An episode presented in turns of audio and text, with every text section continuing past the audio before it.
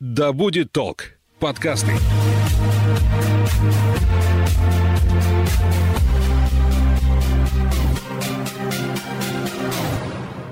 Многозадачность – это как магия, на первый взгляд, впечатляющая и завораживающая, способная казаться прекрасным искусством. Но как только начинаешь ей пользоваться, понимаешь, что это скорее жестокое ремесло, требующее жертв и коварной поддержки. Этот навык все чаще вспыхивает на страницах резюме как знак одаренности, но насколько он действительно полезен? Что говорят о мифе многозадачности эксперты и почему эта привычка может нанести вред, узнаем сегодня. В нашей студии тренер по развитию памяти Анастасия Селифонова. Привет, Настя. Привет, Лейла. Расскажи, что такое многозадачность и почему в какой-то а, момент она стала такой популярной? Давай начнем с того, что такое многозадачность. Multitasking еще мы слышали такое, такое выражение в английском варианте. Это стремление выполнять одновременно несколько дел. Причем, я подчеркиваю, не выполнение одновременно нескольких дел, а именно стремление. Такая попытка объять необъятное. А почему? Потому что нам хочется драм-кружок, кружок по фото, а мне еще и петь охота, и все вместе, и параллельно, и быстрее, выше, Объять сильнее. необъятное. Объять необъятное, да. И я хочу сказать, что впервые термин многозадачность начал использоваться инженерами IBM. И он объяснял способность микропроцессора выполнять несколько задач одновременно, как раз то, о чем мы говорим. Но даже здесь изначально был подвох, потому что процессоры были одноядерные, технологии использовались одноядерные, и многозадачность как раз заключалась в быстром переключении с одной задачи на другую. То, о чем мы и говорим. Та же самая иллюзия. И по факту наш мозг тоже не может одновременно выполнять несколько дел. Это нам только кажется, что мы Это нам одновременно только можем кажется, делать да. и то, и это, а на самом деле мы теряемся. И у нас, наше внимание, оно расфокусировано в данный момент. Мы с тобой не программисты, но вот что пишут программисты. Чтобы переключаться между задачами, процессор помещает информацию во временную память, которая, знаешь, можно ее сравнить с грифельной доской имеет ограниченные ресурсы. Вот она заполнилась, все, приходится стирать с доски старую информацию, чтобы освободить место для новой. И то же самое происходит с нашей головой. Мозг не выполняет какие-то дела одновременно, а лишь часто переключает внимание с одного на другое. Но если вот одноядерный компьютер все сохраняет в своей памяти, то человек не может так делать. И часть информации мы, конечно, потеряем. Первое, что вспомнишь, когда мы говорим про многозадачность, кого ты вспомнишь из великих? Цезарь, Юлий Цезарь. Цезарь, Юлий Цезарь. Ты знаешь, я готовилась, и я копнула информацию, и выяснилось, что в Западной Европе, например, этот миф э, или эта легенда не так распространена, как у нас. Интересно. Хотя действительно так историки да, пис- писали, что он одновременно мог выполнять разные дела, в том числе, например, во время похода упражнялся в том, что, сидя на коне, диктовать письма, занимая одновременно двух и даже больше писцов одновременно. Представляешь, то есть пока они пишут, то он им быстренько набрасывает, Надиктовывает. надиктовывает одновременно двум и более. Но он их не делал одновременно, это переключение. Мы сами себя обманываем, что мы делаем одновременно несколько дел. Настя, какой негативный эффект оказывает многозадачность? нейробиолог из Массачусетского технологического института Эрл Миллер а, отмечал, что мозг плохо настроен на многозадачность.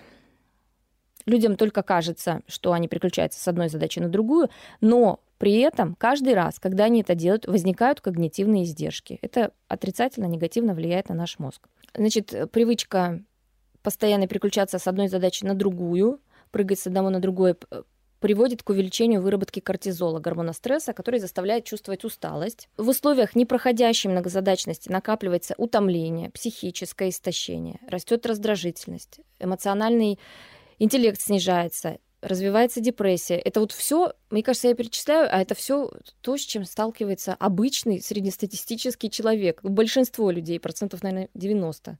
Сканирование мозга показывает, э, что те, кто склонны к потреблению, к потреблению нескольких потоков информации постоянному, одновременно, у них обнаруживается меньшая плотность мозга в передней части поясной извилины коры, а эта область сравнивает, обнаруживает противоречия, учитывает информацию, полученную от органов чувств, сохраняет в памяти намеченные цели, навыки, которые нужны для достижения этих целей. И вот что получается, что мы прибегаем к многозадачности для того, чтобы быть эффективней, достигать какого-то успешного успеха, а в итоге дегенеративные такие идут изменения в, в мозге, и людям сложнее выстраивать алгоритмы и сложнее достигать своих целей. Я, кстати, себя тоже когда-то на этом поймала. Мы выполняем какое-то крошечное задание.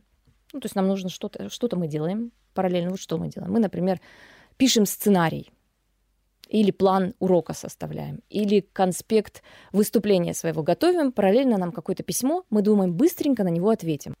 Мы быстренько отвечаем и получаем порцию дофамина, гормона счастья такого в качестве вознаграждения. И мозг очень легко на этот гормон подсаживается.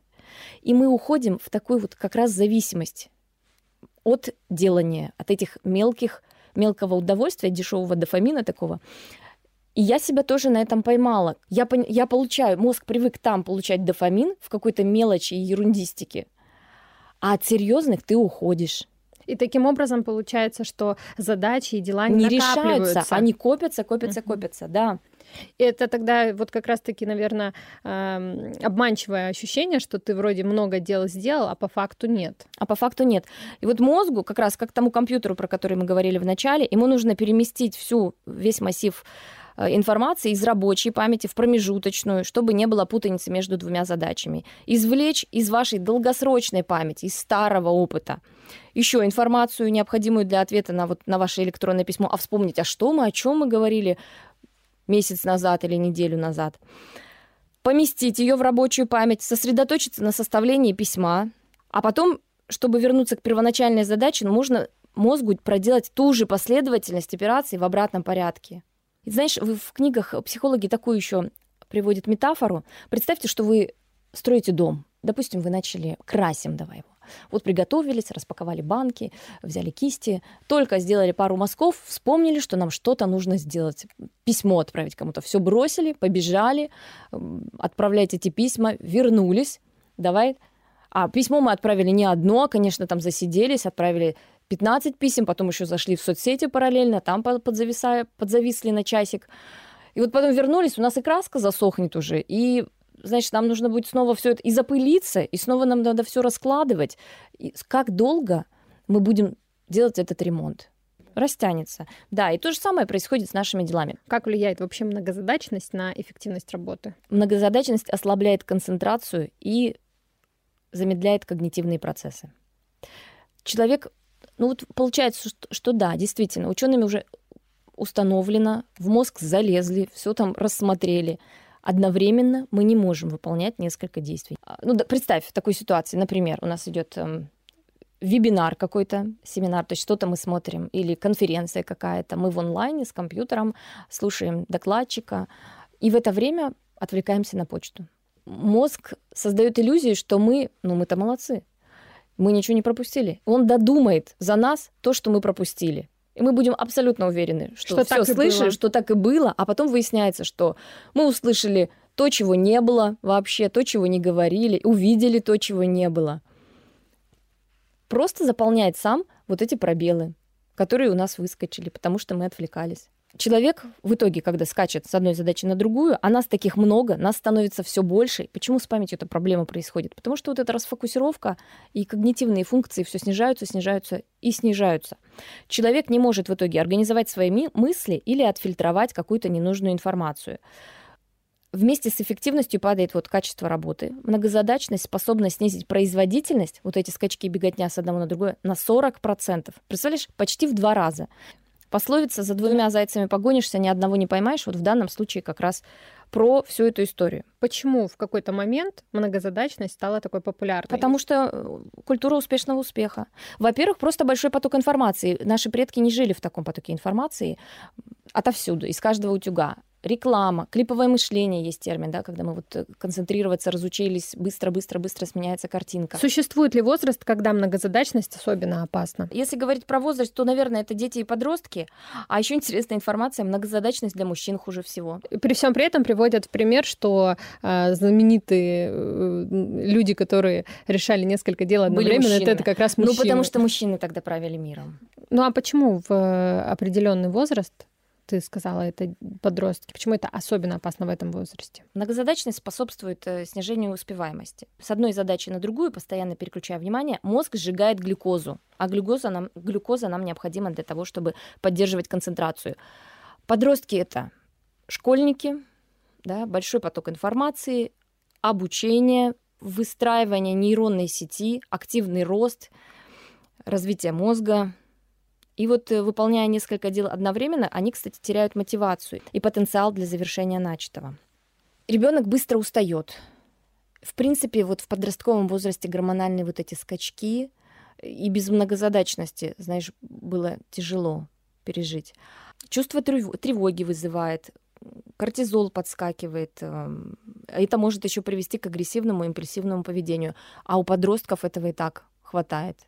А вот э, делать, например, несколько дел одновременно, как приведу пример домохозяйки. Вредно ли это, когда гладишь белье и отвечаешь на телефонный звонок? Это же два дела одновременно происходит. Угу. И одно другому, по идее, не мешает одно другому не мешает. Да, и, и вот есть э, версия, что если одно дело простое, не требует серьезной концентрации, то многозадачность может как раз не вредить, можно выполнять, приносить пользу, да, как вот ты считаешь, например, допустим, прослушивание музыки во время бега.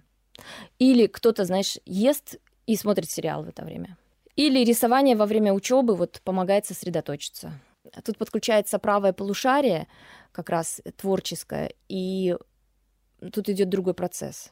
Вот, например, автор книги «Освободи мозг. Что делать, когда слишком много дел», например, считает, что многозадачности полезной нет вообще.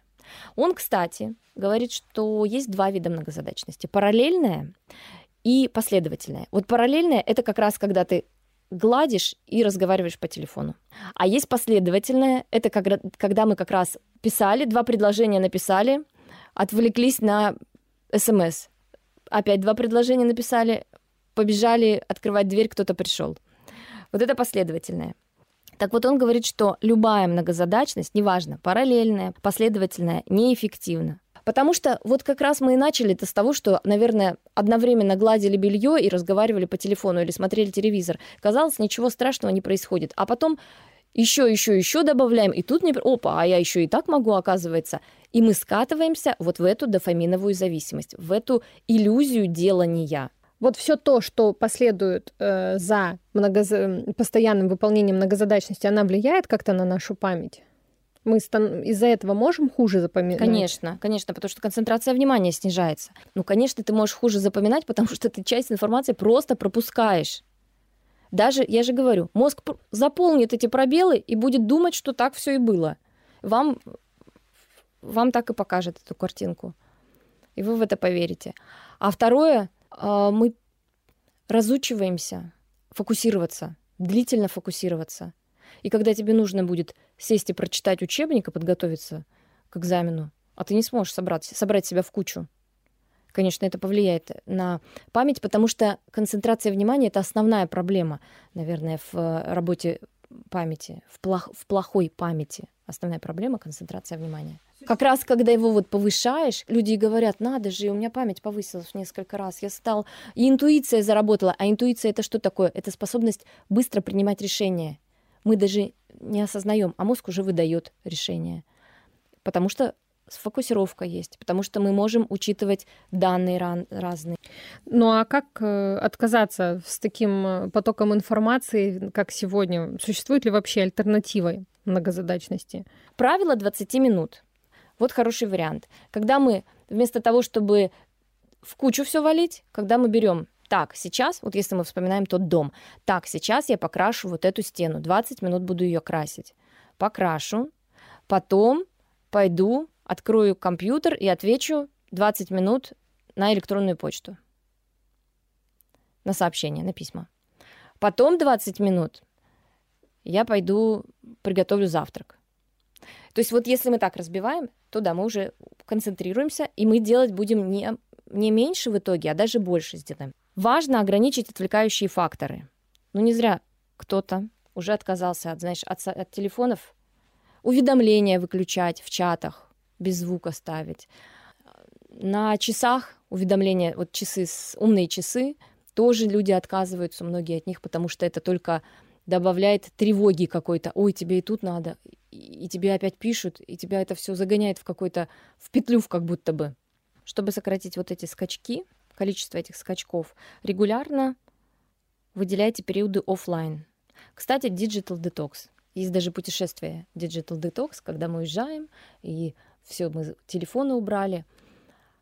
ну, вот время отдыха, да, заслуживает отдельного внимания. Все больше данных показывает, что внимание истощается, и человеку трудно постоянно держать себя в умственном напряжении. Поэтому полезны даже маленькие перерывы в 5-10 минут, когда вы полностью отвлекаетесь от задачи, не садитесь за телефон, идете, да, выпить чаю, поделать какую-то зарядочку, прогуляться.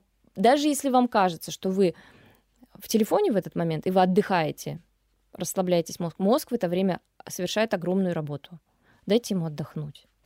И нужно тренировать внимательность, практиковать внимательность. Активное слушание, когда мы вот в, целиком в собеседнике.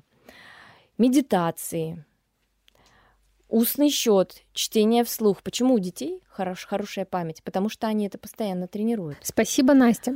Несмотря на то, что многозадачность долгое время рассматривалась как полезный навык, современные исследования показывают обратное. Она вредна не только для производительности, но и для нашего здоровья. Эффект постоянного переключения на разные задачи может приводить к повышенному стрессу, усталости, а также к риску развития различных болезней. Поэтому, если вы хотите сохранить свою концентрацию, производительность и здоровье мозга, стоит пересмотреть вашу привычку делать несколько дел одновременно и попробовать научиться сконцентрироваться сконцентрироваться на одном задании. На сегодня все. До свидания.